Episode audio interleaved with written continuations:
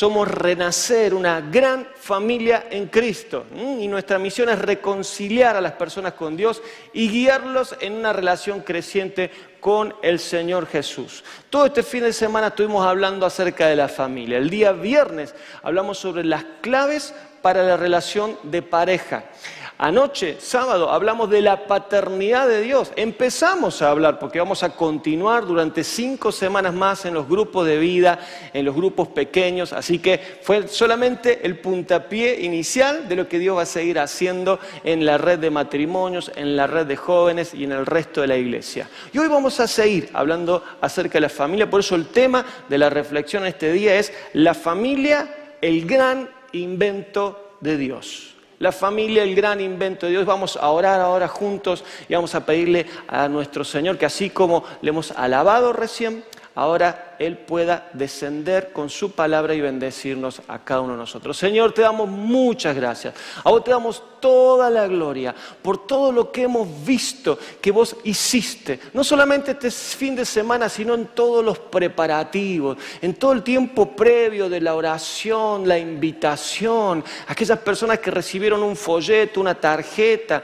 y, y vos pusiste hambre en sus corazones por venir a escuchar tu palabra. Señor, gracias por todo lo que pudimos hacer en este lugar. Gracias porque pudimos armar eh, eh, mesas para recibir a nuestros amigos. Este salón estaba lleno, el estacionamiento estaba lleno. Señor, las personas que vinieron no se querían ir, estaban contentos, felices. Por eso te damos a vos toda, toda la gloria, Señor. Pero así como te hemos cantado y ahora te estamos reconociendo, ahora te pedimos que tu palabra descienda sobre este lugar. A cada uno de nosotros, a cada familia, a cada hogar que se conecta a través de Internet. Señor, que tu palabra, como has prometido, no vuelva atrás vacía, sino que haga la obra para la cual hoy la vas a enviar. Vos conocés cada necesidad, cada situación, cada historia de cada uno de nosotros. Por eso te pedimos hoy que nos hables de manera particular, pero también de manera corporativa. Señor, bendecí esta palabra por la acción de tu Espíritu Santo y que lleve mucho, mucho fruto, que lleve gloria y honra a tu nombre. Te lo pedimos en el nombre de Jesús y te damos muchas gracias. Amén. Amén. Cuando yo era chico, hace un par de años atrás, algo que disfrutaba mucho era cuando nos juntábamos con toda la familia. Me acuerdo que había una gran expectativa porque íbamos a ver a nuestros primos, íbamos a estar con nuestros tíos, con nuestros abuelos, así que los días previos la expectativa iba en aumento. Mi mamá recuerdo que siempre organizaba juegos para que participen los chicos y los grandes, había competencia, la carrera del embolsado, eh, de todas formas ella quería que nos pudiéramos divertir y participar todos juntos. Mi abuela, que había nacido en Santa Fe, en un pueblito rural de inmigrantes alemanes, tuvo que aprender a hacer comida italiana porque es la que le gustaba a mi abuelo, así que las pastas, los tallarines, los ravioles con mucha salsa y mucho queso no podían faltar en esas reuniones familiares, pero eso sí, los postres eran bien alemanes con mucho chocolate. Nos juntábamos en la casa de algunos de mis tíos o quizás en la nuestra también y había sillas de todos los colores, mesas de todos los tamaños, tablones largos, cortos. Estábamos apretados, pero estábamos contentos porque estábamos juntos. Y antes de comer, mi abuelo, que siempre se sentaba en la punta de la mesa, se ponía de pie, levantaba la copa y decía unas palabras, quizás un poco sofisticadas para un chico de 8 o 10 años, pero me acuerdo que siempre hablaba de la importancia de la familia. Y luego de cantar el Padre Benigno, participábamos de la comida que había preparado mi abuela y luego de comer y reírnos, divertirnos, venía la sobremesa y era un tiempo hermoso que disfrutamos y parecía que nunca nunca se iba a terminar y cuando se acababa la charla mi papá iba al piano, mi abuelo agarraba el acordeón y empezaban con las tarantelas y terminaban con los tangos. Nunca cuarteto. Esos gelfos son primos segundos. Y en ese contexto de música alegre, Disfrutábamos mucho. Yo ah, me, alegraba de ver a mis papás felices, a mis tíos, a mis abuelos. Con mis primos jugábamos, la pasábamos re lindo, nos divertíamos un montón. Y recuerdo que mi abuelo, que era una persona muy seria, en esos momentos se le dibujaba una sonrisa y a veces también se le escapaba una lágrima de poder ver y disfrutar lo que él le decía, toda la familia insieme toda la familia reunida. Y esa misma sensación, y esa misma emoción de decir, valió la pena, tanto esfuerzo, tanto sacrificio para poder ver a la familia reunida, es lo que hemos disfrutado, mis hermanos, este fin de semana con el equipo pastoral, con los líderes de matrimonio, con los líderes de jóvenes, quizás con cansancio, con pocas horas de sueño, con frío, entrando, eh, eh, sacando sillas, entrando tándem, acomodando, pero contentos, felices de ver la familia reunida, la familia junta. Y por eso, con esa alegría, queremos darle gloria a Dios, pero también agradecerles a ustedes una vez más por haber sido parte, por haber sido protagonistas de todo lo que juntos pudimos hacer. El viernes en la cena de matrimonios, el sábado con la cena de los jóvenes, orando, invitando y sirviendo. Y quiero decirte, mis queridos, es tremendo lo que podemos hacer juntos para la gloria de Dios. ¿Te anima a darle otro fuerte aplauso a Jesús?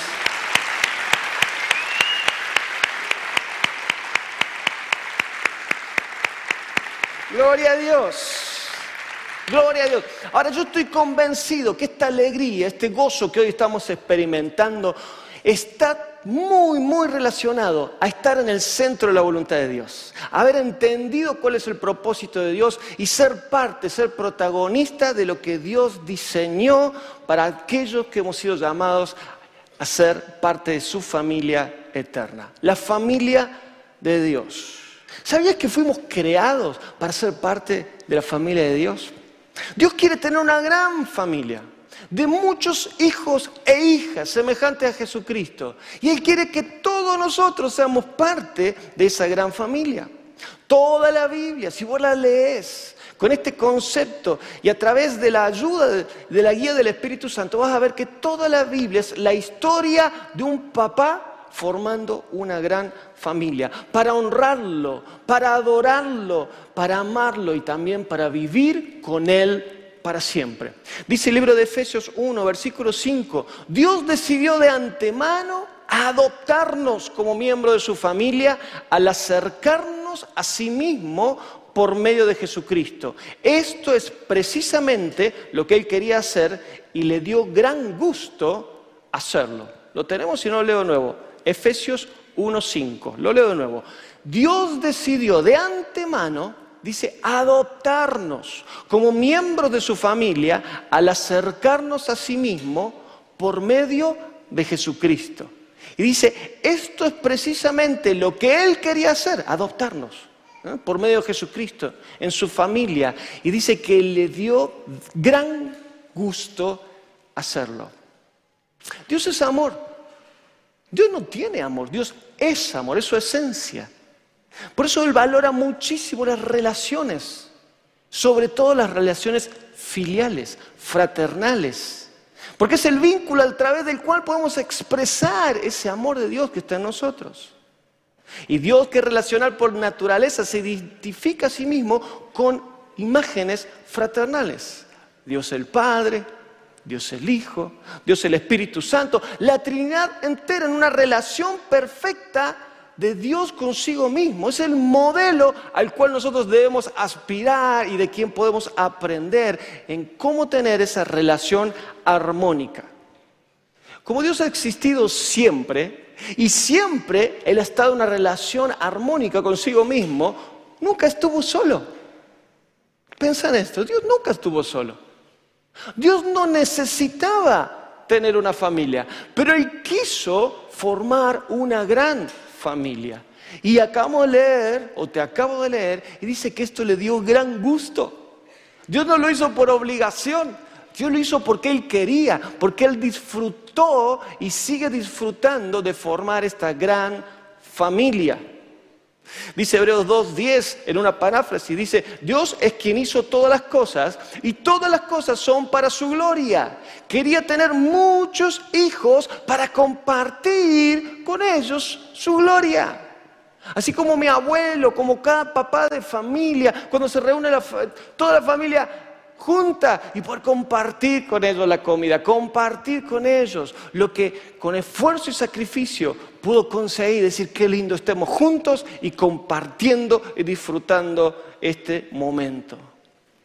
No hay nada que podamos hacer nosotros para pertenecer a una familia. No podemos comprar nuestro apellido, no podemos hacer un curso de membresía para ser parte de la familia de la cual somos parte. Somos miembros de nuestra familia por un hecho muy sencillo. Nacimos dentro de esa familia. Y lo mismo pasa con la familia de Dios. Dios creó todos los seres humanos, pero no todos los seres humanos son sus hijos. Para ser parte de la familia de Dios necesitamos nacer dentro de la familia de Dios. Con el primer nacimiento, el nacimiento de la carne, el nacimiento físico, formó parte de la familia humana y no hace falta que te cuente hoy cómo está tristemente esa familia.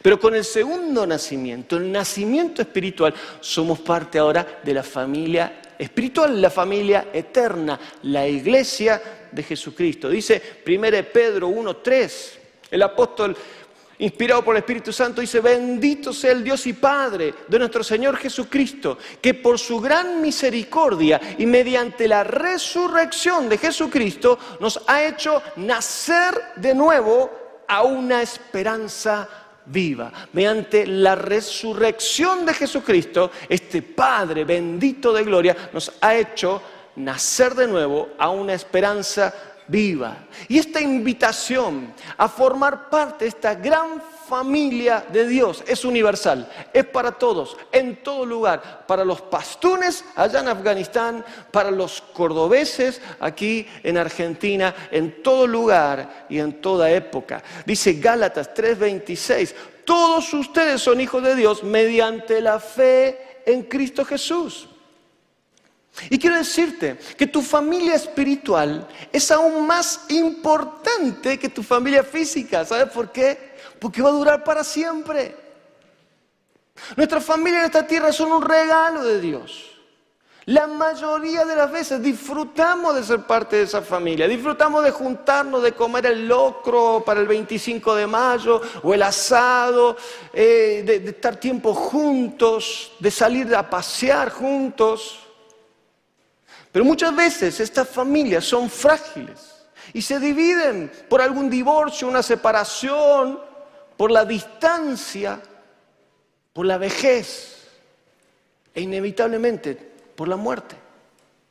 Ahora, nuestra familia espiritual va a continuar por toda la eternidad.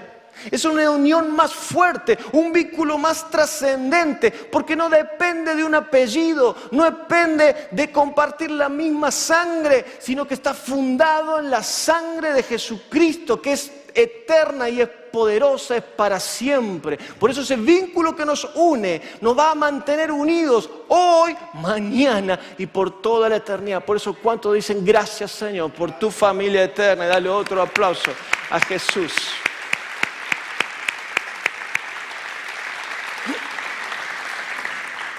Cuando el apóstol Pablo recibe esta revelación por medio del Espíritu Santo y entiende o empieza a entender, como quizás nosotros hoy, el propósito maravilloso que Dios tiene al formar esta gran familia eterna, trascendente, él se emociona a tal punto que no puede sino más alabar y exaltar a Dios, como espero que vos también lo hagas luego leer las palabras del apóstol Efesios 3, verso 14 en adelante, dice, por eso yo me arrodillo delante del Padre de nuestro Señor Jesucristo, de quien recibe su nombre toda familia en los cielos y en la tierra, para que por su espíritu y conforme a las riquezas de su gloria, los fortalezca interiormente con su poder, para que por la fe Cristo habite en sus corazones y para que arraigados y cimentados en amor,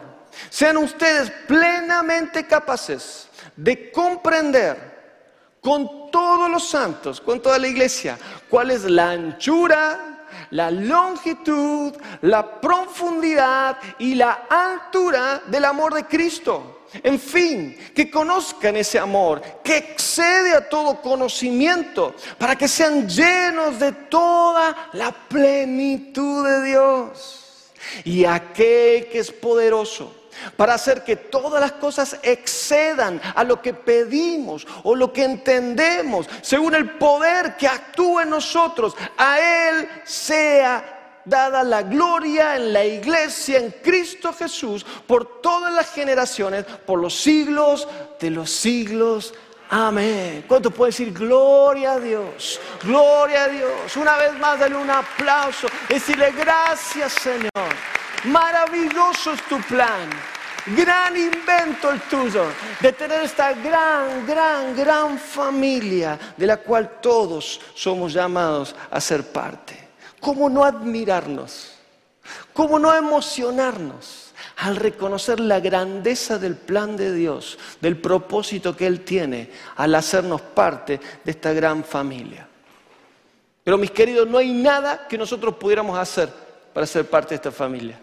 No podemos pagar para ser parte de la familia de Dios.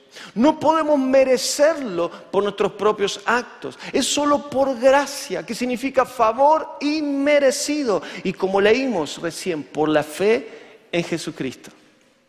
Una vez que por la fe en Jesús somos adoptados en la familia de Dios, el Espíritu Santo viene a habitar en nosotros y pone en nosotros la certeza, la convicción de que somos hijos de Dios. Ya no necesitamos de un DNI que nos recuerde nuestro apellido, ya no necesitamos ver un árbol genealógico para acordarnos quiénes son nuestros abuelos o tatarabuelos, sino que el Espíritu Santo, dice la palabra, da testimonio a nuestro espíritu de que somos hijos de Dios.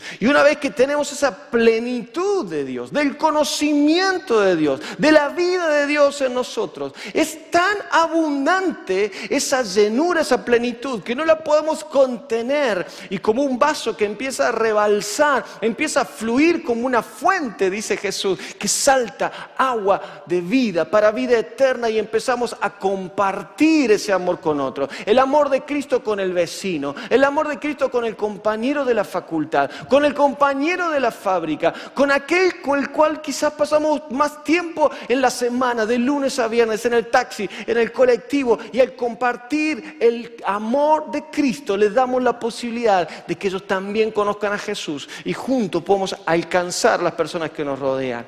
Esto, mis queridos, es lo que experimentamos este fin de semana.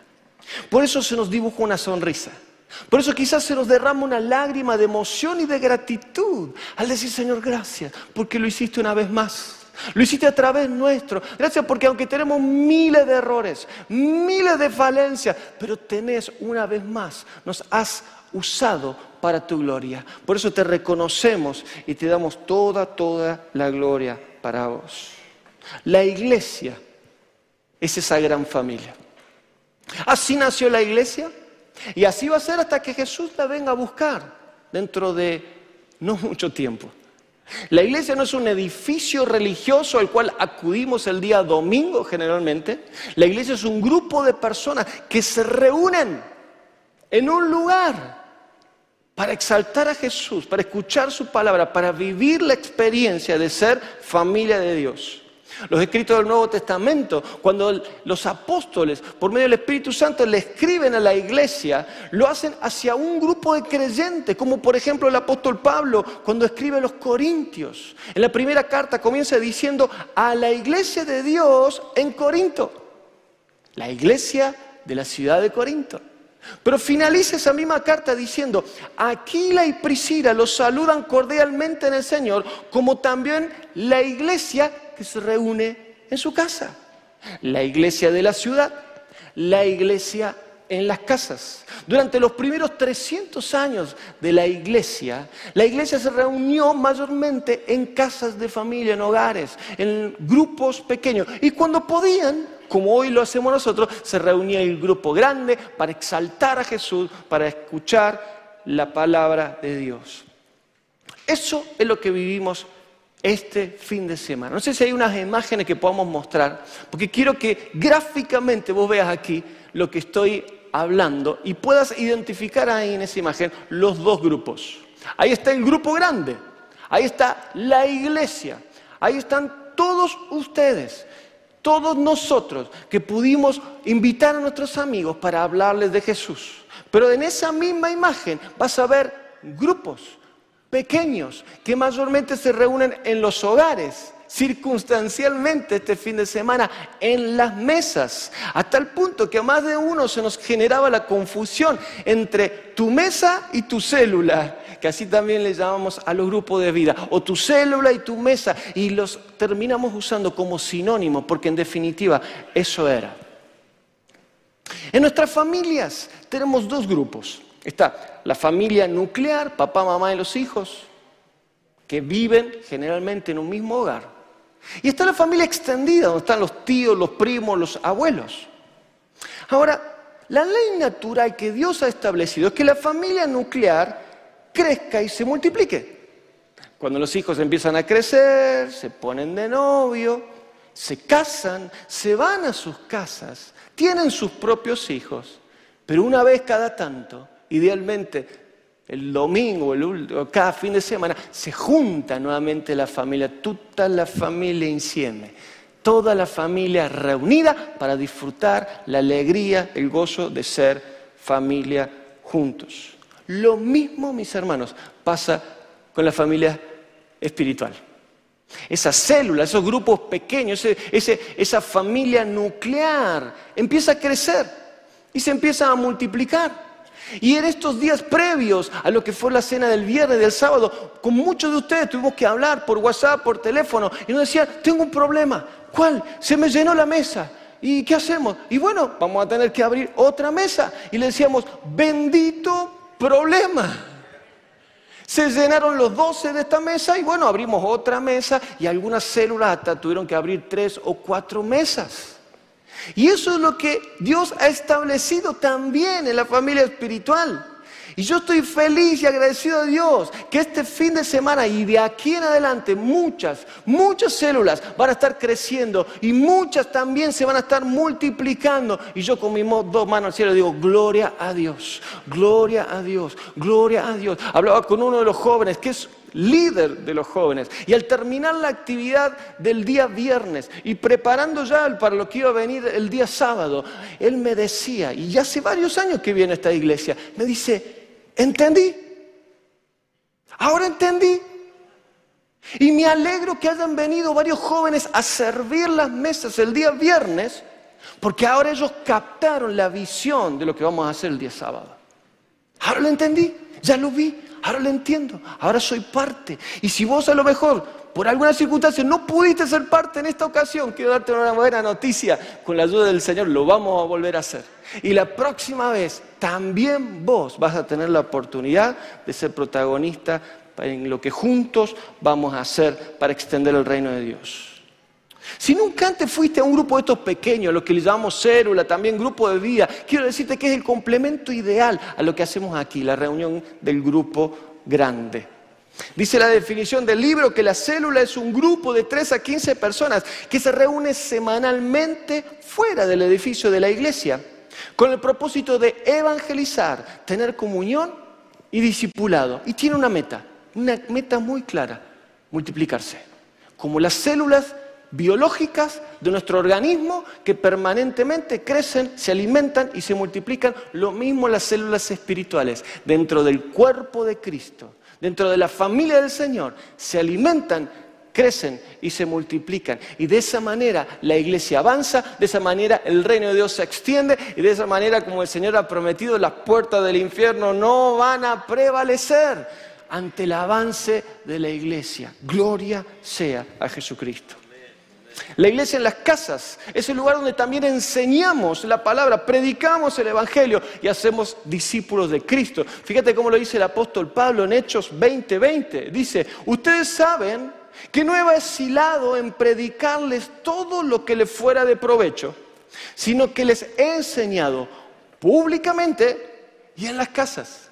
Públicamente, grupo grande, en las casas, grupo pequeño.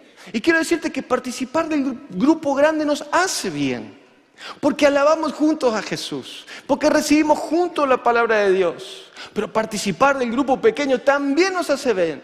¿Sé por qué? Porque todos podemos ser protagonistas. Todos podemos ser protagonistas en el grupo pequeño, en el grupo de vida. La célula es más personal, es un tiempo para aplicar la palabra de Dios. Aquí el domingo la enseñamos, la predicamos, pero en el grupo de vida la aplicamos.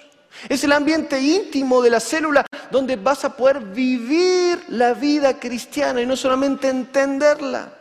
Gloria a Dios por la escuela de líderes. Gloria a Dios por el Instituto Bíblico Rema, por cada seminario y enseñanza que podemos dar. Pero donde realmente vos vas a vivir y disfrutar la vida cristiana es en el grupo pequeño, en el contexto del discipulado. La célula es el lugar para experimentar la comunidad auténtica y la sensación de pertenecer. Cuando vos perteneces a una célula, cuando perteneces a un grupo de vida, deja de ser la iglesia donde me congrego y empieza a ser mi iglesia, mi grupo, mi familia, pertenencia. Y como aprendimos ya hace algún tiempo con el pastor Eduardo, la pertenencia en el tiempo va a dar permanencia. Amén. Y quiero darte un ejemplo práctico para ir cerrando esta reflexión y para que vos puedas pensarlo y también ponerlo en práctica. Juan capítulo 12 nos relata lo que pasó en un grupo pequeño, en una célula, en una iglesia que se reunió en una casa. Y dice así, Juan 12, verso 1, seis días antes de la Pascua, Jesús fue a Betania, donde vivía Lázaro, el que había estado muerto y a quien Jesús había resucitado de los muertos. Allí le ofrecieron una cena y Marta servía y Lázaro era uno de los que estaban sentados con él a la mesa. Entonces María tomó unos 300 gramos de perfume de nardo puro, que era muy caro, y con él ungió los pies de Jesús y con sus cabellos los enjugó. Y la casa se llenó con el olor del perfume. Para que vos entiendas la importancia, la trascendencia de la experiencia del grupo pequeño, de la iglesia en las casas, quiero rescatar algunos elementos de lo que acabamos de leer. Primero dice que estaban reunidos en una casa. Los pasajes paralelos del Evangelio de Mateo capítulo 26 y Marco capítulo 14 nos dicen, porque relatan la misma historia, que era la casa de Simón. Simón, el que había sido leproso. Ahora, en esa época, la época de Jesús, la lepra era una enfermedad incurable. La única manera en la cual un leproso podía invitar a sus amigos a una cena en su casa, ¿sabes cuál era? Siendo sano de la lepra. Y si la lepra era incurable, la única forma que esto podía suceder era por medio de un milagro. ¿Y sabía quién había hecho ese milagro? Jesús. Jesús había sanado al dueño de casa y en gratitud por ese milagro, él había organizado una cena y había invitado a Jesús, sus discípulos y también a sus amigos. Pero también en la mesa estaba Lázaro y dice, lo acabamos de leer, el que había estado muerto y a quien Jesús había resucitado. Entonces, imagínate, ¿no? Ya hay dos personas, además de Jesús y sus discípulos, sentados a la mesa. Está Simón, el dueño de casa, y está también Lázaro. Ahora yo digo, qué maravilloso es cuando nuestro testimonio habla más fuerte que nuestras propias palabras. La Biblia no nos dice qué fue lo que dijeron esa noche Simón ni lo que dijo Lázaro, pero sí nos dice lo que la gente decía de ellos. El que era leproso y ahora está sano. El que había estado muerto y ahora está vivo. Cuando iban por la calle, cuando iban a hacer las compras, cuando iban a donde fuera que ellos iban, la gente los miraba y decían, este hombre, esta mujer es el testimonio viviente del poder de Dios. El testimonio habla más fuerte que nuestras propias palabras. Pero además de Simón y de Lázaro, dice que estaba Marta. ¿Y qué estaba haciendo Marta? A ver, decime vos si conoces la historia. ¿Qué podía estar haciendo Marta? Estaba sirviendo, estaba sirviendo. Y yo me acuerdo que en otra ocasión, eso está en el Evangelio de Lucas, el Señor la reprendió con amor a Marta, porque estaba muy afanada, estaba muy turbada, con muchas actividades y no tenía tiempo o para escuchar lo que Jesús estaba enseñando. Pero también doy gracias a Dios porque Marta no dejó de servir. Porque si Marta hubiese dejado de servir, esa noche no iban a tener que comer. ¿Te das cuenta? Alguien tenía que preparar la comida. Y gloria a Dios que ahí estaba Marta. Y yo doy gracias a Dios por tantas Martas que este fin de semana estuvieron sirviendo, estuvieron preparando la comida, sirviendo las mesas, armando sillas, armando mesas, manteles, decoración y todo para que nosotros pudiéramos invitar a nuestros amigos a una cena, comer juntos y hablarles de Jesús. El grupo de vida es un lugar ideal para que vos puedas servir a Dios con los talentos, con las capacidades que Dios te ha dado. Ahí todos podemos ser Martas, pero también todos podemos ser Marías. Muchas veces he escuchado de que es mejor ser como María, que estaba a los pies de Jesús escuchando al Maestro, que como Marta, que estaba muy afanada y preocupada, haciendo muchas tareas, muchas ocupaciones. Pero quiero decirte que ambos roles son importantes. En un saludable equilibrio necesitamos estar a los pies de Jesús, escuchar su palabra, pero también es muy importante poder servir. Y me encantó que este fin de semana los Marta del viernes fueron los María del sábado. Y viceversa. Fue algo lindo, hasta gracioso que el Señor armó y yo pude verlo y disfrutarlo. ¿Qué significa esto? Los que estuvieron sirviendo las mesas del día viernes, los jóvenes, fueron los que disfrutaron la cena con sus amigos el día sábado. Y los que estuvieron disfrutando en la mesa con sus amigos el día viernes, los matrimonios, fueron los que estuvieron sirviendo las mesas el día sábado. Así que Marta, María, sirviendo, pero también disfrutando y compartiendo de Jesús con otros. Dice el texto que María adoró al Señor.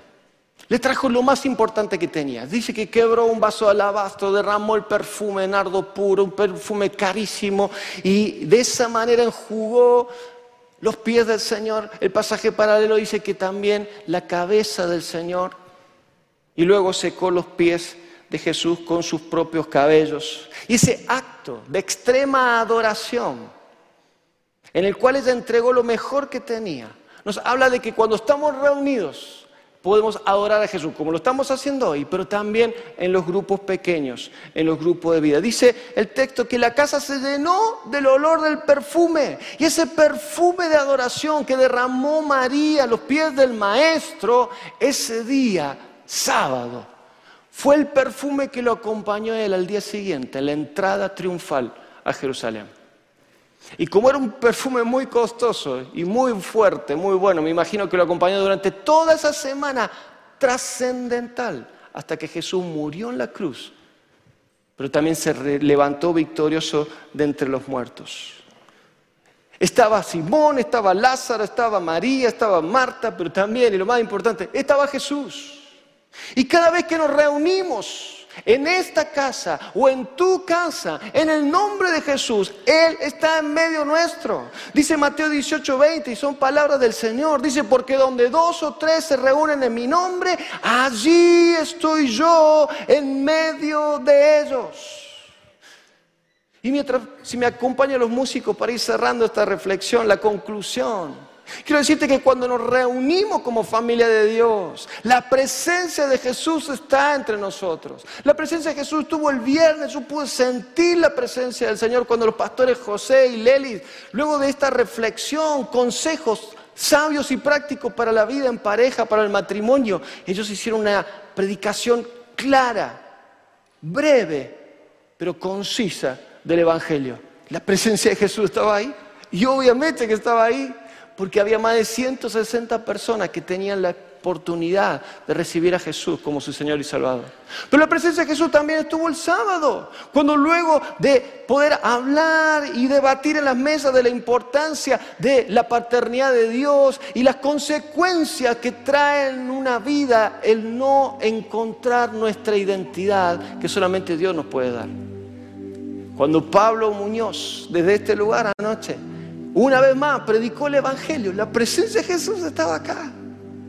Y la presencia de Jesús está hoy en medio de nosotros, porque nos hemos reunido en su nombre. Y Él está en medio de nuestro. Y quiero tratar de resumir toda esta reflexión en la siguiente frase y decirte que la familia Sí, la familia es el gran invento de Dios, pero la familia espiritual, que es la iglesia, es un invento maravilloso porque durará para siempre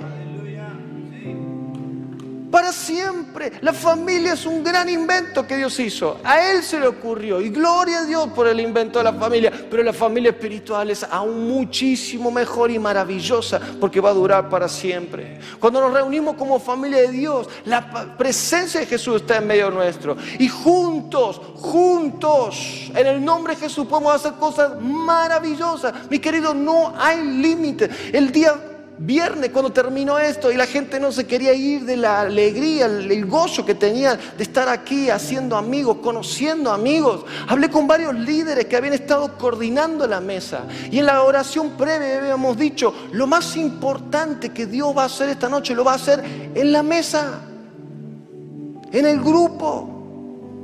Y hablando luego con ellos, ellos reconocían y decían, fue tremendo lo que Dios hizo. Hay gente que se emocionó, gente que estaba feliz. Cosas maravillosas Dios hizo, pero lo más importante es que la iglesia estuvo activa. No dependíamos de un predicador famoso que viniera de algún lugar o de algún gran video que alguien hizo. Lo más maravilloso es que todos fuimos instrumentos en la mano de Dios. Todos pudimos dar testimonio de lo que Él hizo en nuestras vidas y de esa manera llevar un mensaje de fe y de esperanza a los que están hoy, como un día estuvimos nosotros también. Juntos, haciendo cosas maravillosas. Y al menos cuatro que acabamos de leer y que quiero ahora cerrar y repasar con vos. Invitar. Es lo que hizo Simón. Simón, una vez que Dios lo sanó, una vez que Jesús vino y le quitó esa lepra, él empezó a invitar gente a su casa. Dijo, vengan, vengan a mi casa, yo quiero que ustedes conozcan a mi Cristo. Segundo, adorar como María. María en la casa de Simón derramó ese perfume de adoración. Y cuando nos reunimos en nombre de Jesús aquí, en tu casa, en tu célula, podemos adorarle a Él y reconocerlo por lo que Él es y lo que ha hecho por nosotros. Tercero, servir. Podemos servirle aquí, podemos servirle en la casa, podemos servir en el grupo pequeño, como lo hizo Marta, servir a Dios y servirnos los unos a los otros. Y por último, testificar, como lo hacía Lázaro, aún sin hablar, con el solo hecho de caminar por la calle, él estaba gritándole a toda esa ciudad que Jesucristo es Dios. Jesucristo lo había levantado de entre los muertos y él lo podía hacer también con muchos más. La pregunta es, ¿ya sos parte de la familia de Dios? ¿Ya has nacido de nuevo? Dentro de esta familia espiritual? ¿Ya pusiste tu fe en Jesucristo como tu Señor, como tu Salvador? Y si la respuesta es no, te vuelvo a preguntar, ¿qué estás esperando? En tu casa, ¿qué estás esperando en la decisión más maravillosa que puedes tomar? De poder abrir el corazón, como Simón abrió su casa y decirle, ven y Jesús, quiero cenar con vos. ¿Sabes cómo termina la Biblia? Y es Jesús el que está hablando ahí. En el último libro, en Apocalipsis, Él dice, yo estoy a la puerta y llamo. Si oyes mi voz y me abres, entraré en tu casa y cenaré contigo. Si nunca antes lo hiciste, o lo hiciste y te habías olvidado, una vez más, cierra tus ojos y con el resto de la iglesia digamos, Señor Jesús, no puedo hacer oídos sordos a tu voz en este día. Vos estás hablando y yo estoy escuchando. vos estás golpeando la puerta de mi corazón. Y yo hoy tomo la decisión de abrirte la puerta para que vos entres, para que vos seas el Señor y el Salvador de mi vida, para que podamos tener comunión, para que cenemos juntos. Decir, así yo confieso con mi boca que Jesús es mi Señor y creo en mi corazón que Dios lo levantó de entre los muertos. Por tanto me declaro salvo para la gloria del Padre en el nombre de Jesús. Amén. Si vos has hecho esta oración por primera vez, quiero decirte que si estás aquí, te hemos dado este folleto, ahí por favor deja tus datos. Y cuando vayas allí a, próximos pasos, queremos orar por vos. Queremos felicitarte y dar gloria a Dios por tu vida. Y si estás del otro lado, déjanos tus datos, por favor, renacer barra bienvenido. Pero ahora toda la iglesia, ¿por qué no terminamos este tiempo como María? Ya hemos servido todo el fin de semana como Marta. Ya hemos invitado a nuestros amigos como Simón. Ya hemos dado testimonio como Lázaro. ¿Por qué no terminar como María, puesto de pie diciendo gracias Dios? Gracias, gracias Jesús. Gracias Señor por todo lo que vos has hecho en nosotros y a través de nosotros. Señor, a vos te damos toda la gloria, a vos te damos todo el reconocimiento. Señor, yo te doy gracias por cada uno de mis hermanos que estuvo sirviendo. Yo te doy gracias por cada mesa que en este lugar se llenó de amigos que vinieron a escuchar hablar de Jesús. Señor, te doy gracias por la semilla que hemos plantado. Bendecimos esa semilla. Declaramos que tu palabra no volverá vacía, sino que va a ser la obra para la cual vos la has enviado. Bendecimos lo que va a continuar ahora en los grupos de vida. Bendecimos esta semana cuando estemos reunidos en cada casa, en cada hogar, para hablar de las claves en la relación de pareja, para seguir hablando de los secretos de la paternidad de Dios. Señor, que muchos más te conozcan. Señor, sorprendenos una vez más, para que juntos sigamos llevando mucho que lleve gloria y honra a tu nombre. Incluso, Señor, si hoy hay alguien aquí enfermo, como un día estuvo Simón, o que está, se siente encerrado en una tumba, como un día lo estuvo Lázaro. En el nombre de Jesús reciba sanidad. En el nombre de Jesús reciba libertad. Para que vos seas glorificado y para que podamos dar testimonio con nuestras vidas del poder y la obra maravillosa de Dios. Levanta tus manos y dale gloria, dale gloria, dale gloria. Señor, te adoramos, te adoramos, te bendecimos, te reconocemos, te damos todo el honor, toda la gloria, toda la alabanza. Señor, a vos sea el honor por los siglos de los siglos. Bendito Dios, dale un fuerte aplauso a Jesús. Te adoramos, Dios. Para vos sea la gloria, para vos sea la honra, para vos sea la alabanza, por siempre, para siempre. Bendito Cristo, bendito Cristo. Gloria, gloria, gloria a ti, Señor. Gracias. Gracias.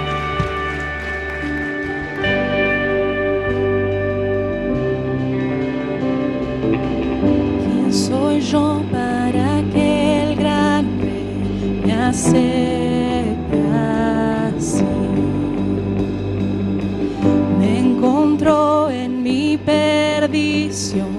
my